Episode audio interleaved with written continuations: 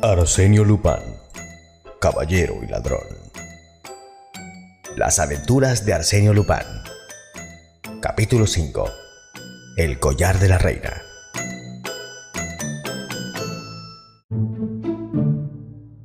Dos o tres veces por año, con motivo de solemnidades importantes, tales como los bailes de la Embajada de Austria o las fiestas nocturnas de Lady Billingston, la condesa de Droxubois se ponía sobre sus blancos hombros el collar de la reina. Era, en efecto, un famoso collar, el collar legendario de Bohmer y Passenger. Joyeros de la Casa Real destinaban a la duquesa de Dubarry que el cardenal de Rohan-sous-Bois creyó ofrecer a María Antonieta, reina de Francia, y que la aventurera Juan de Valois, condesa de la Motte, desmembró una noche de febrero de 1785 con ayuda de su marido y el cómplice de ambos, Ritox de Villet. A decir verdad, solo la montura era auténtica.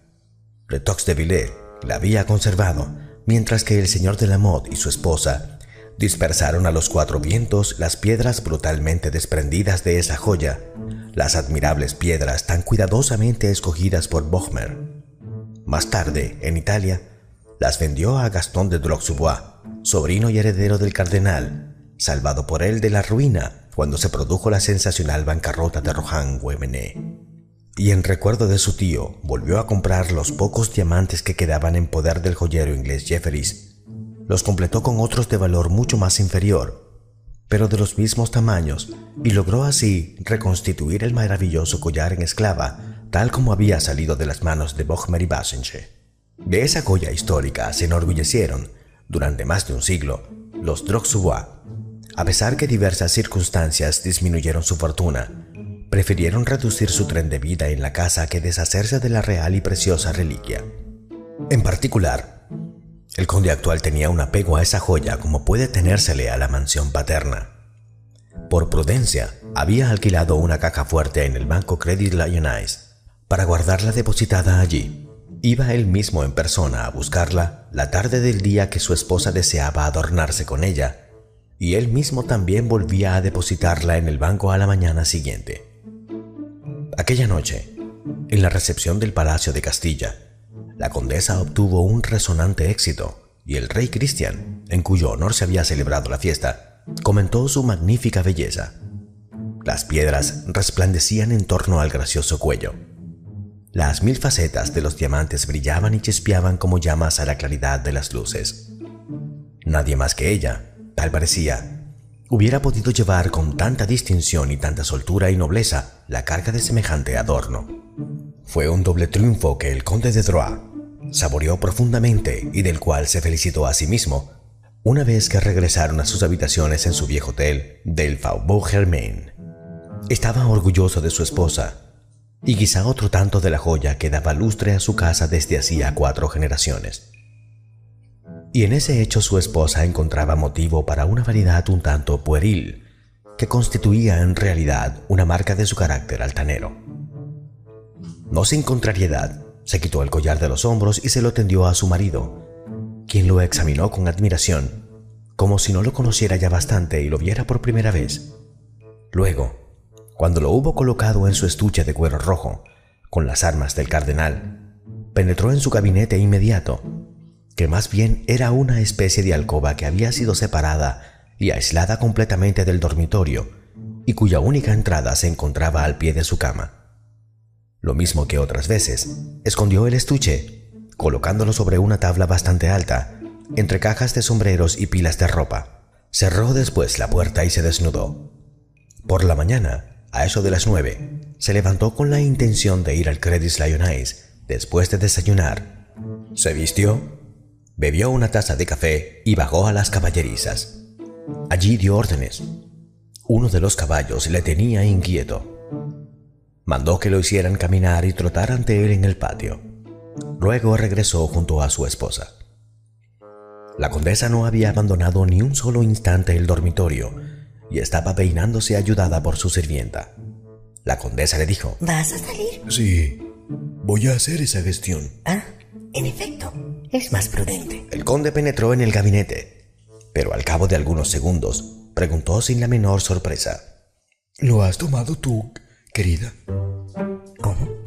Yo no he tomado nada. Lo has quitado de su sitio. En absoluto. Ni siquiera he abierto esa puerta. El conde apareció en la estancia, descompuesto y balbuciendo con voz apenas inteligible. Pero tú no has... no has sido tú. E- Entonces... Ella corrió al gabinete y entre ambos buscaron febrilmente, tirando las cajas al suelo y deshaciendo las pilas de ropa. Y el conde repetía. Es inútil. Eh, Cuanto hagamos es inútil. Es aquí, sobre esta tabla donde yo lo coloqué. Puedes haberte equivocado. Es aquí, sobre esta tabla y no sobre ninguna otra. Encendieron una lámpara, pues el cuarto era bastante oscuro, y quitaron todas las ropas y todos los objetos que allí se amontonaban.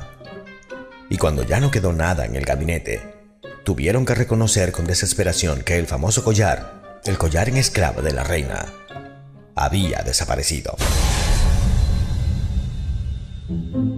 Siendo mujer de carácter resuelto, la condesa, sin perder tiempo en vanas lamentaciones, hizo avisar al comisario, señor Valorbe, cuyo espíritu sagaz y clarividente habían ya tenido ocasión de apreciar anteriormente. El comisario fue puesto al corriente de todos los detalles y seguidamente preguntó. ¿Está usted seguro, señor conde, que ninguna persona pudo durante la noche pasar por el dormitorio de usted? Absolutamente seguro. Yo tengo el sueño muy ligero. Es más, la puerta de ese dormitorio estaba cerrada con cerrojo. Yo mismo tuve que quitarlo esta mañana cuando mi esposa llamó a su sirvienta. ¿Y no existe ningún otro paso que permita introducirse en el gabinete? Ninguno. ¿No hay ventanas? Sí, hay una, pero está clausurada. Yo quisiera darme cuenta de cómo está. Se encendieron lámparas e inmediatamente el señor Valorbe les hizo observar que la ventana no estaba clausurada sino solo a media altura por un armario, el cual además no estaba pegado exactamente a la ventana. Eh, está lo suficiente Replicó el señor de Dross. para que resulte imposible apartarlo sin hacer mucho ruido. ¿A dónde va esta ventana? A un patio interior. ¿Y hay todavía otro piso por encima de este? Dos, pero al nivel del de los criados. El patio está protegido por una verja de mallas muy estrecha. Es por eso que aquí hay tan poca claridad. En efecto, cuando fue apartado el armario, se comprobó que la ventana estaba cerrada y no hubiera podido estarlo si alguien hubiera penetrado por ella desde el exterior. A menos Observó el conde. Que ese alguien hubiera salido por nuestro cuarto. En cuyo caso, usted no hubiera encontrado cerrado el cerrojo de la puerta de este dormitorio. El comisario reflexionó un instante y luego, volviéndose a la condesa, dijo, Entre las personas que la rodean, señora, ¿se sabía que usted llevaría ese collar anoche? Sí, yo no me he ocultado para ello. Pero nadie sabía, en cambio, que nosotros lo ocultaríamos en ese gabinete. ¿Nadie? Nadie, a menos que... Le ruego a usted, señora, que precise. Ese es uno de los puntos más importantes. ella le dijo a su marido, Estaba pensando en Enriqueta. Enriqueta. Ella ignora ese detalle como los demás. ¿Estás seguro? ¿Quién es esa señora? preguntó el señor Valorbe. Una amiga del internado en el convento que está disgustada con su familia por haberse casado con algo así como un obrero. Al morir su marido, la recogí con su hijo y las amueblé a un departamento en este hotel. Y agregó con apuro, Me presta algunos servicios. Es muy diestra en labores manuales. ¿En qué piso vive ella? En el nuestro, no lejos de los demás, al extremo de este patio, e incluso, pienso yo, la ventana de su cocina. Eh, sí, está enfrente de la nuestra. Se abre sobre este patio, ¿verdad? Un ligero silencio siguió a esta declaración. Luego, el señor Valorbe pidió que le condujeran ante Enriqueta. La encontraron cosiendo, mientras su hijo Raúl, un niño de 6 a 7 años, leía a su lado. Bastante sorprendido de ver el miserable departamento que habían amueblado para ella, y que se componía en total de una habitación sin chimenea y de un cuartucho que servía de cocina, el comisario la interrogó. Ella pareció desconcertada al enterarse del robo cometido. La víspera por la noche, ella misma había ayudado a vestir a la condesa y colocado el collar en torno a su cuello. ¡Santo Dios! Exclamó. ¿Quién me lo hubiera dicho? ¿Y usted? ¿No tiene ninguna idea?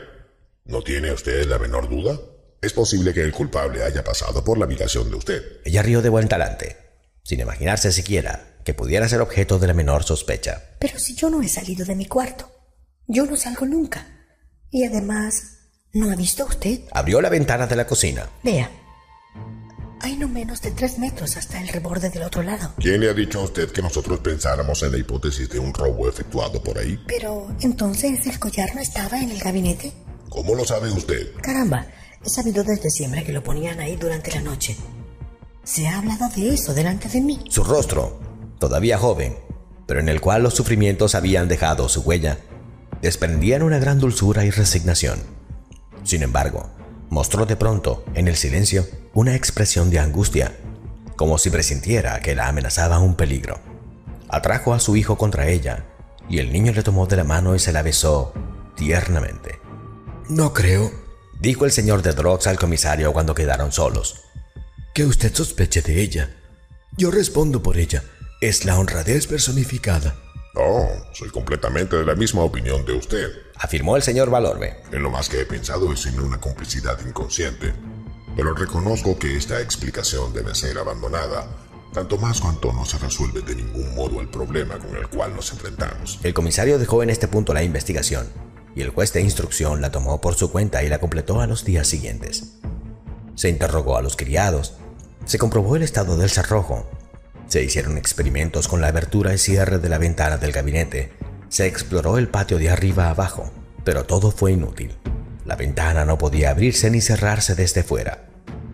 Las investigaciones derivaron principalmente sobre Enriqueta, pues, a pesar de todo, siempre recaían hacia ese lado. Se hurgó minuciosamente en su vida y se comprobó que desde hacía tres años no había salido del hotel más que cuatro veces, y esas cuatro para gestiones que pudieron comprobarse.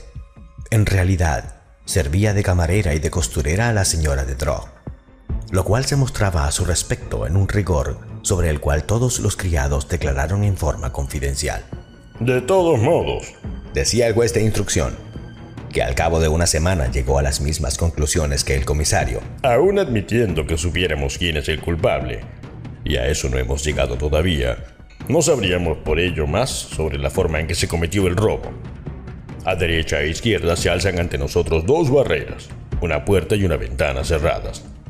El misterio es así doble. ¿Cómo pudo introducirse una persona? ¿Y cómo, cosa mucho más difícil, pudo escapar? Dejando detrás de sí una puerta cerrada con cerrojo y una ventana también cerrada. Al cabo de cuatro meses de investigaciones, la idea secreta del juez era esta, que el señor y la señora de Drugs, apremiados por necesidades de dinero, habían vendido el collar de la reina y archivó el asunto.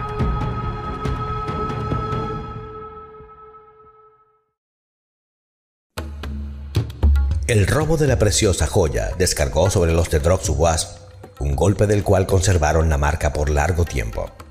Su situación, al no estar ya apoyada por aquella especie de reserva que constituía tal tesoro, dio lugar a que se encontraran frente a unos acreedores más exigentes y a prestamistas menos propicios. Tuvieron que cortar sus gastos considerablemente, enajenar, hipotecar. En una palabra, aquello hubiera sido su ruina si dos grandes herencias de parientes lejanos no hubieran venido a salvarlos. A la vez, sufrieron también en su orgullo, cual si hubieran perdido un cuartel de sus escudos de nobleza. Y, cosa extraña, fue contra su antigua compañera de internado contra quien se volvió la condesa. Sentía contra ella un verdadero rencor y la acusaba abiertamente. Primeramente la relegó al piso de los criados y luego la despidió de la noche a la mañana. Y la vida siguió deslizándose sin que ocurrieran acontecimientos notables. Los condes viajaban mucho. En el curso de esa época hay que destacar solo un hecho. Unos meses después de la partida de Enriqueta, la condesa recibió de ella una carta que le llenó de asombro. Señora, no sé cómo agradecérselo a usted, puesto que es usted, ¿no es cierto? Quien me ha enviado esto. Solo puede ser usted. Ninguna otra persona conoce mi retiro en el fondo de esta pequeña aldea.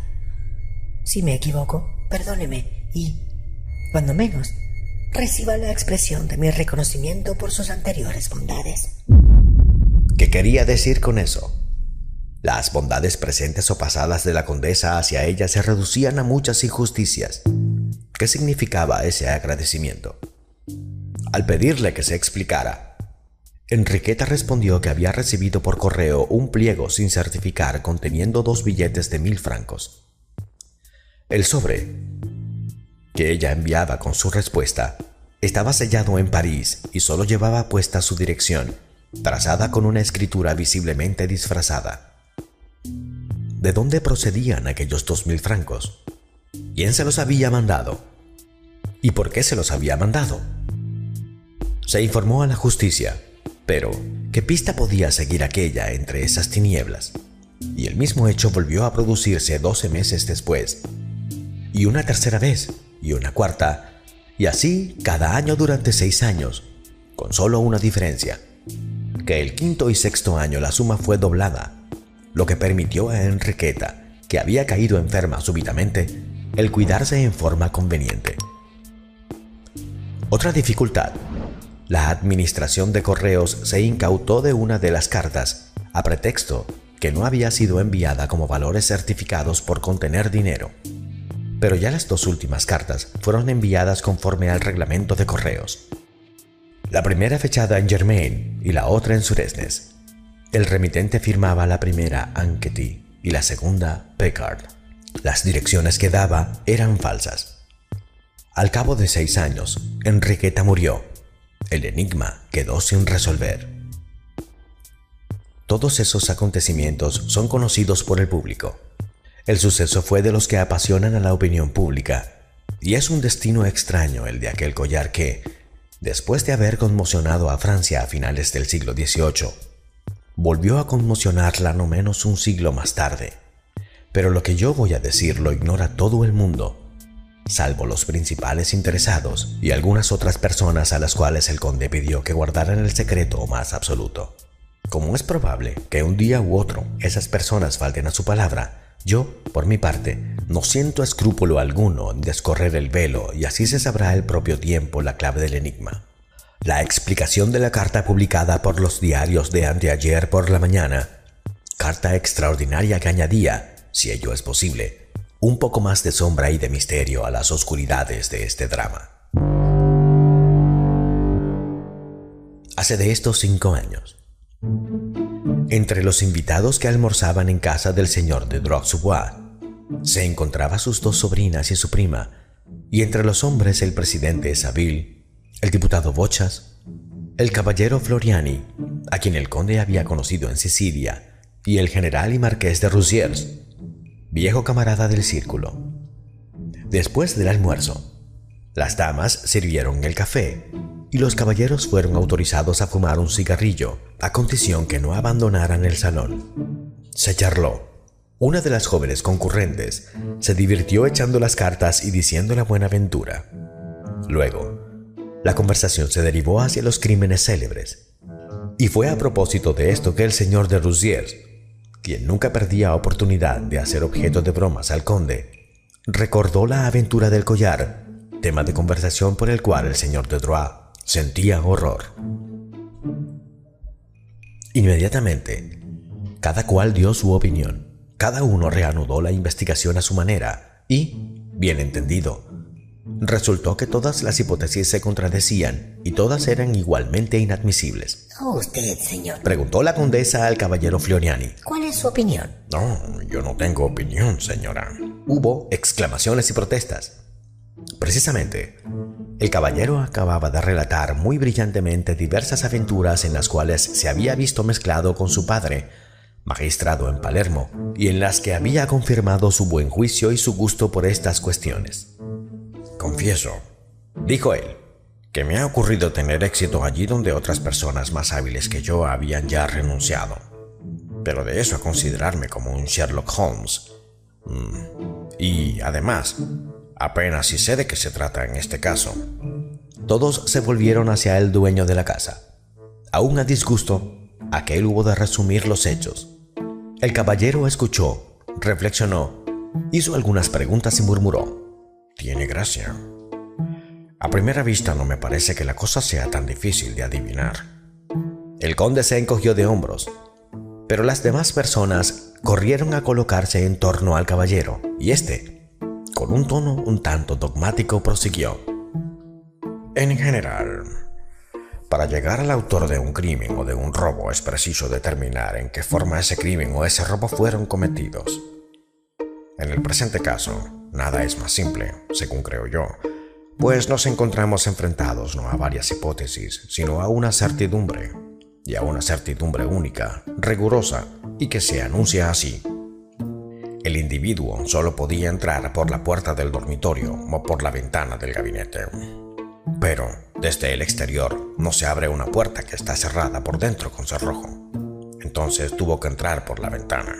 Pero estaba cerrada y fue encontrada cerrada, declaró con firmeza el señor de Drax. Para esto, continuó Floriani sin tomar en cuenta la interrupción. El individuo solo tuvo la necesidad de establecer un puente, colocar una tabla o una escala entre el balcón de la cocina y el reborde de la ventana, y una vez que la pantalla... Pero yo le repito que la ventana estaba cerrada, exclamó el conde con impaciencia. Esta vez Floriani tuvo que responder. Lo hizo con la mayor tranquilidad, como un hombre a quien una objeción tan insignificante no le turba en absoluto. Yo quiero creer que no estaba, pero ¿acaso no hay un ventanillo? ¿Cómo lo sabe usted?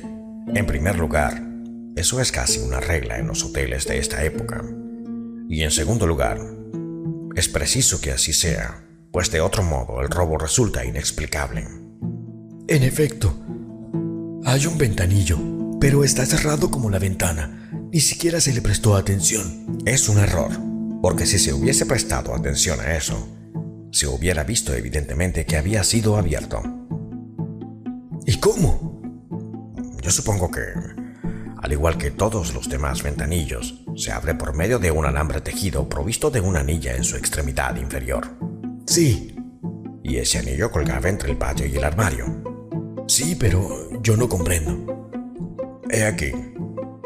Por una ranura practicada en el cristal, se pudo, con ayuda de un instrumento cualquiera, supongamos una barrita de hierro provista con un gancho, atraer la anilla, tirar de ella y abrir. El conde replicó con gronía. Perfecto, perfecto, perfecto. Usted lo arregla todo con una facilidad. Solo que olvida una cosa, querido señor, y es que no había ranura alguna practicada en el cristal. Tuvo que haber una ranura. Vamos, la habríamos visto. Para ver es preciso mirar, y no han mirado. La ranura existe, pues resulta materialmente imposible que no exista a lo largo de un cristal contra la masilla, en sentido vertical, bien entendido. El conde se levantó, parecía sobreexcitado, caminó por el salón de arriba a abajo, con paso nervioso, y, acercándose a Floriani, le dijo, Nada ha cambiado allí desde ese día. Nadie ha puesto después un pie en ese gabinete. En ese caso, señor, tiene usted la posibilidad de comprobar que mi explicación concuerda con la realidad. No concuerda con ninguno de los hechos que la justicia ha comprobado. Usted no ha visto nada, usted no sabe nada y usted va en contra de todo lo que nosotros hemos visto y de todo lo que nosotros sabemos. Floriani no pareció ni siquiera observar la irritación del conde y dijo, sonriendo, Dios mío, yo lo único que trato es de ver claro, eso es todo. Si me equivoco, pruébeme usted mi error. Sin tardar más, confieso que, a la larga, la seguridad de usted... El señor de Drox masculló algunas palabras y luego, de súbito, se dirigió hacia la puerta y salió. No se pronunció una palabra más. Se esperaba con ansiedad, como si verdaderamente fuese a aparecer una parte de la realidad. Y el silencio tenía una gravedad extrema. Al fin, el conde apareció en el marco de la puerta estaba pálido y extraordinariamente agitado. Con voz temblorosa dijo a sus amigos, Les pido a ustedes perdón. Las revelaciones del Señor son tan imprevistas. Jamás se hubiera podido pensar. Su esposa le interrogó ávidamente. Habla, te lo suplico, ¿qué ocurre? El conde balbució. La ranura existe. En el mismo lugar indicado, a lo largo del cristal. Cogió bruscamente el brazo del caballero y le dijo con tono imperioso. Y ahora, señor, prosiga. Reconozco que usted tiene razón hasta aquí, pero no ha acabado. Responda, ¿qué es lo que ocurrió según usted? Floriani se desprendió de la mano del conde suavemente y después de un instante prosiguió. Pues bien, según lo que yo creo, he aquí lo que ocurrió. El individuo sabiendo que la señora de Drox iba al baile con el collar, colocó la pasarela en ausencia de ustedes. A través de la ventana le vigiló a usted y le vio ocultar la joya. Una vez que usted salió de allí, él cortó el cristal y tiró de la anilla. Sea, pero la distancia es demasiado grande para que él haya podido alcanzar por el ventanillo el pomo de la ventana. Si no lo pudo abrir, entonces es que penetró por el ventanillo. Imposible. No hay un hombre lo bastante delgado para introducirse por allí. Entonces no fue un hombre. ¿Cómo? Ciertamente, si el paso es demasiado estrecho para un hombre, es preciso que haya sido un niño. ¿Un niño? ¿No dijo usted que su amiga Enriqueta tenía un hijo? En efecto, un niño que se llamaba Raúl. Es extraordinariamente probable que fue Raúl quien haya cometido el robo. ¿Qué prueba tiene usted? ¿Qué prueba? No faltan pruebas. Así, por ejemplo... Callóse y reflexionó unos segundos. Luego prosiguió. Así, por ejemplo, esa pasarela no es de creer que el niño la haya llevado desde afuera y la haya vuelto a sacar sin que alguien se apercibiera de ello. Tuvo que emplear lo que tenía a su disposición. En el cuartucho que Enriqueta tenía por cocina había... ¿No es eso? Dos tablas sujetas en la pared donde colocaba sus cacerolas. Sí, dos tablas, según yo recuerdo. Sería preciso comprobar si esas dos tablas están fijadas a los pies de madera que las sostienen. En caso contrario, estaríamos autorizados a pensar que el niño las ha desclavado y luego unió la una a la otra. Es posible también, puesto que había un horno, que se encontrase el gancho utilizado en este y del cual se sirvió para abrir el ventanillo. Sin decir una palabra, el conde salió y esta vez los concurrentes ya no sintieron en absoluto la pequeña ansiedad por lo desconocido que habían experimentado la vez primera. Sabían, y lo sabían de una manera absoluta, que las previsiones de Floriani eran exactas.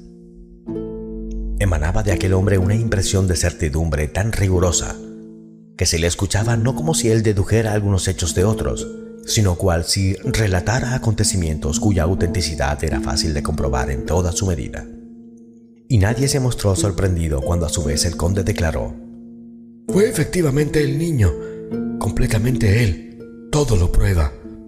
¿Ha visto usted las tablas? ¿El gancho del horno? Lo he visto. Las tablas fueron desclavadas. El gancho aún está allí. La señora de Droxwas exclamó. Fue el niño. Querrán decir más bien que fue la madre. Enriqueta es la única culpable. Ella habrá obligado a su hijo. No, afirmó el caballero. La madre no tuvo nada que ver en eso. Vamos, vivían en el mismo cuarto y el niño no hubiera podido actuar sin que la madre lo supiera. Vivían en el mismo cuarto, pero todo ocurrió en la habitación vecina, de noche, y mientras la madre dormía. ¿Y el collar? Preguntó el conde. Hubiera sido encontrado entre las cosas del niño. Perdóneme, el niño salía de casa esa misma mañana que ustedes le sorprendieron ante su mesa de trabajo, venía de la escuela y quizá la justicia, en lugar de acotar sus recursos contra la madre, hubiera hecho mejor y hubiera estado mejor inspirada registrando el pupitre del niño y rebuscando entre sus libros de clase. Sea, y aquellos dos mil francos que Enriqueta recibía cada año, ¿no constituyen la mejor señal de su complicidad? Si hubiera sido cómplice, ¿le hubiera dado a ustedes las gracias por ese dinero? Y además, ¿acaso no la vigilaban? En tanto que el niño es libre y tiene toda clase de facilidades para correr a la ciudad próxima y dirigirse a un revendedor cualquiera y cederle a vil precio un diamante, dos diamantes, según el caso, bajo la condición que el dinero sea enviado desde París, mediante lo cual el trato se repetirá el año siguiente. Un malestar indescriptible oprimía a los de droit y a sus invitados. Verdaderamente, en el tono y en la actitud de Floriani había algo más que aquella certidumbre que desde un principio había molestado tanto al conde. Había como ironía, una ironía que parecía más bien hostil que simpática y amistosa, conforme hubiera convenido. El conde afectó reírse. Dijo, Todo esto es de un ingenio que me encanta. Mis felicitaciones. ¡Qué brillante imaginación! No, no, exclamó Floriani con la mayor seriedad. Yo no imagino nada. Solo evoco unas circunstancias que ocurrieron inevitablemente tal como yo las presento. ¿Y qué es lo que sabe usted? Lo que usted mismo me ha dicho. Yo me represento la vida de la madre y del niño allá en el fondo de la provincia. la madre que cae enferma, las artimañas y las invenciones del pequeño para vender las piedras y salvar a su madre o, cuando menos, endulzarle sus últimos momentos. La enfermedad se la lleva, muere, pasan los años, el niño crece y se hace hombre, y entonces, por primera vez quiero admitir que aquí mi imaginación se da rienda suelta. Supongamos que aquel niño experimenta la necesidad de volver a los lugares donde vivió su infancia. Los ve, vuelve a ver a aquellos que sospecharon de su madre, que la acusaron. Piensen ustedes en el angustioso interés de semejante entrevista en la vieja casa donde se desarrollaron las peripecias del drama. Sus palabras resonaron durante unos segundos en el inquieto silencio, y en los rostros del conde y la condesa se leía un esfuerzo desesperado por comprender, y al mismo tiempo el miedo y la angustia de comprender. El conde murmuró, entonces, ¿quién es usted? Yo, pues el caballero Floriani, a quien usted conoció en Palermo, y a quien usted ha sido suficientemente generoso de invitarle a vuestra casa ya varias veces. Entonces, ¿qué significa esa historia? Oh, nada en absoluto. Es un simple juego por mi parte. Yo intento figurarme la alegría que el hijo de Enriqueta, si existe todavía, sentiría en deciros que él fue el único culpable y que lo fue porque su madre era desgraciada al extremo de perder el empleo de criada del que vivía y porque el niño sufría al ver a su madre desgraciada. Floriani se expresaba con una emoción contenida, medio erguido y medio inclinado sobre la condesa. No podía caber duda alguna el caballero Floriani no era otro que el hijo de Enriqueta. Todo en su actitud y en sus palabras lo proclamaba así. Por lo demás, ¿acaso no era su intención evidente, incluso su voluntad de ser reconocido como tal? El conde dudó. ¿Qué actitud iba a adoptar con respecto a aquel audaz personaje? ¿Llamar a los criados? ¿Provocar un escándalo? desenmascarar a aquel que antaño le había despojado de la joya. Pero hacía ya tanto tiempo. ¿Y quién admitiría esa historia del niño culpable? No. Mejor sería aceptar la situación afectando al propio tiempo el no poder percibir en absoluto su verdadero sentido. Y así, el conde, acercándose a Floriani, exclamó con regocijo. Muy divertido, muy curiosa su novela. Le juro a usted que me apasiona. Pero según usted, ¿qué se ha hecho ese excelente joven, ese modelo de hijo? Espero que no se haya detenido en tan hermoso camino. Oh, ciertamente que no. ¿Verdad que no? Después de semejante principio, apoderarse del collar de la reina a los seis años, el célebre collar que ambicionaba María Antonieta. Y apoderarse de él, observó Floriani, secundando el juego del conde sin que le costase el menor inconveniente, sin que nadie tuviese la idea de examinar el estado de los cristales o de darse cuenta que el reborde de la ventana estaba demasiado limpio, porque él lo había limpiado para borrar toda huella de su paso sobre el grueso polvo antes allí acumulado.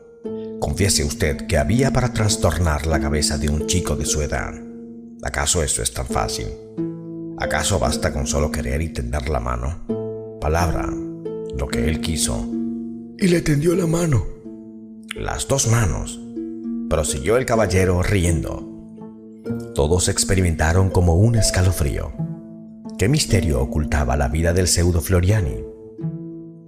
Qué extraordinaria debía ser la existencia de ese aventurero, ladrón genial a los seis años y que hoy, por un refinamiento del diletante en busca de emociones, o cuando más para satisfacer un sentimiento de rencor, venía a desafiar a su víctima en su propia casa, audazmente, locamente y, no obstante, lo hacía con toda la corrección de un hombre galante de visita. Se levantó y se acercó a la condesa para despedirse. Ella reprimió un movimiento para retroceder. Él sonrió. Ah, señora, usted tiene miedo. ¿Acaso habré yo llevado demasiado lejos mi pequeña comedia de brujo de salón? Ella se dominó y respondió con la misma desenvoltura, un poco burlona. De ningún modo, señor. Por el contrario. La leyenda de ese buen hijo me ha interesado mucho y me siento feliz que mi collar haya sido objeto de un destino tan brillante.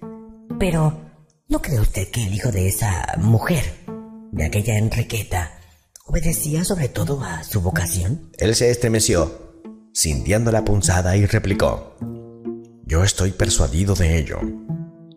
Y era preciso incluso que esa vocación fuese muy fuerte para que el niño no se acobardara. ¿Y ello por qué? Está claro. Usted sabe que la mayor parte de las piedras eran falsas. Las únicas verdades eran aquellos pocos diamantes comprados de nuevo al joyero inglés, pues los otros habían sido vendidos uno a uno según las duras necesidades de la vida. Pero, en todo caso, se trataba del collar de la reina, señor. Dijo la condesa con altivez. Y ahí lo que el hijo de Enriqueta no podía comprender. Él debió comprender, señora, que, falso o bueno, el collar constituía ante todo un objeto de exhibición, una enseñanza. El señor de Drox hizo un gesto. Su esposa lo advirtió inmediatamente. Señor, Dijo ella. si el hombre al cual usted alude tiene el mínimo pudor, Se interrumpió intimidada por la tranquila mirada de Floriani. Él repitió. Si ese hombre tiene el mínimo pudor. Ella comprendió que nada ganaría hablándole de esa manera.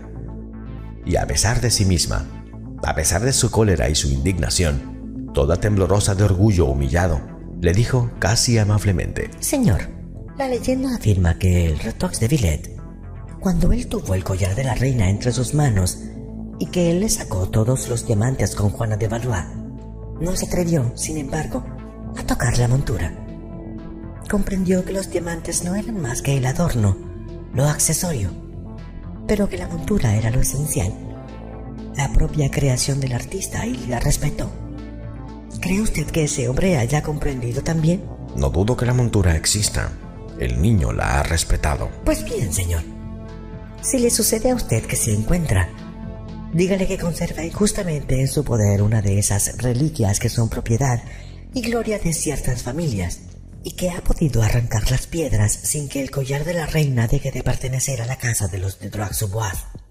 Nos pertenece como nuestro nombre, como nuestro honor. El caballero respondió sencillamente. Se lo diré, señora. Se inclinó ante ella y saludó al conde. Saludó luego, unos después de otros, a todos los concurrentes y salió. Cuatro días más tarde, la señora de Drox encontraba sobre la mesa de su dormitorio un estuche rojo con las armas del cardenal. La abrió. Era el collar de la reina. Pero, como todas las cosas en la vida de un hombre cuidadoso de la unidad y de la lógica, deben concurrir al mismo fin, y teniendo en cuenta que un poco de publicidad nunca resulta dañoso, al día siguiente, el hecho de France publicaba estas líneas sensacionales. El collar de la reina, la célebre joya, robada antaño a la familia de Droxuas, ha sido recuperada por Arsenio Lupin. Y Arsenio Lupin se ha apresurado a devolverlo a sus legítimos dueños. No cabe sino aplaudir esta atención delicada y caballeresca.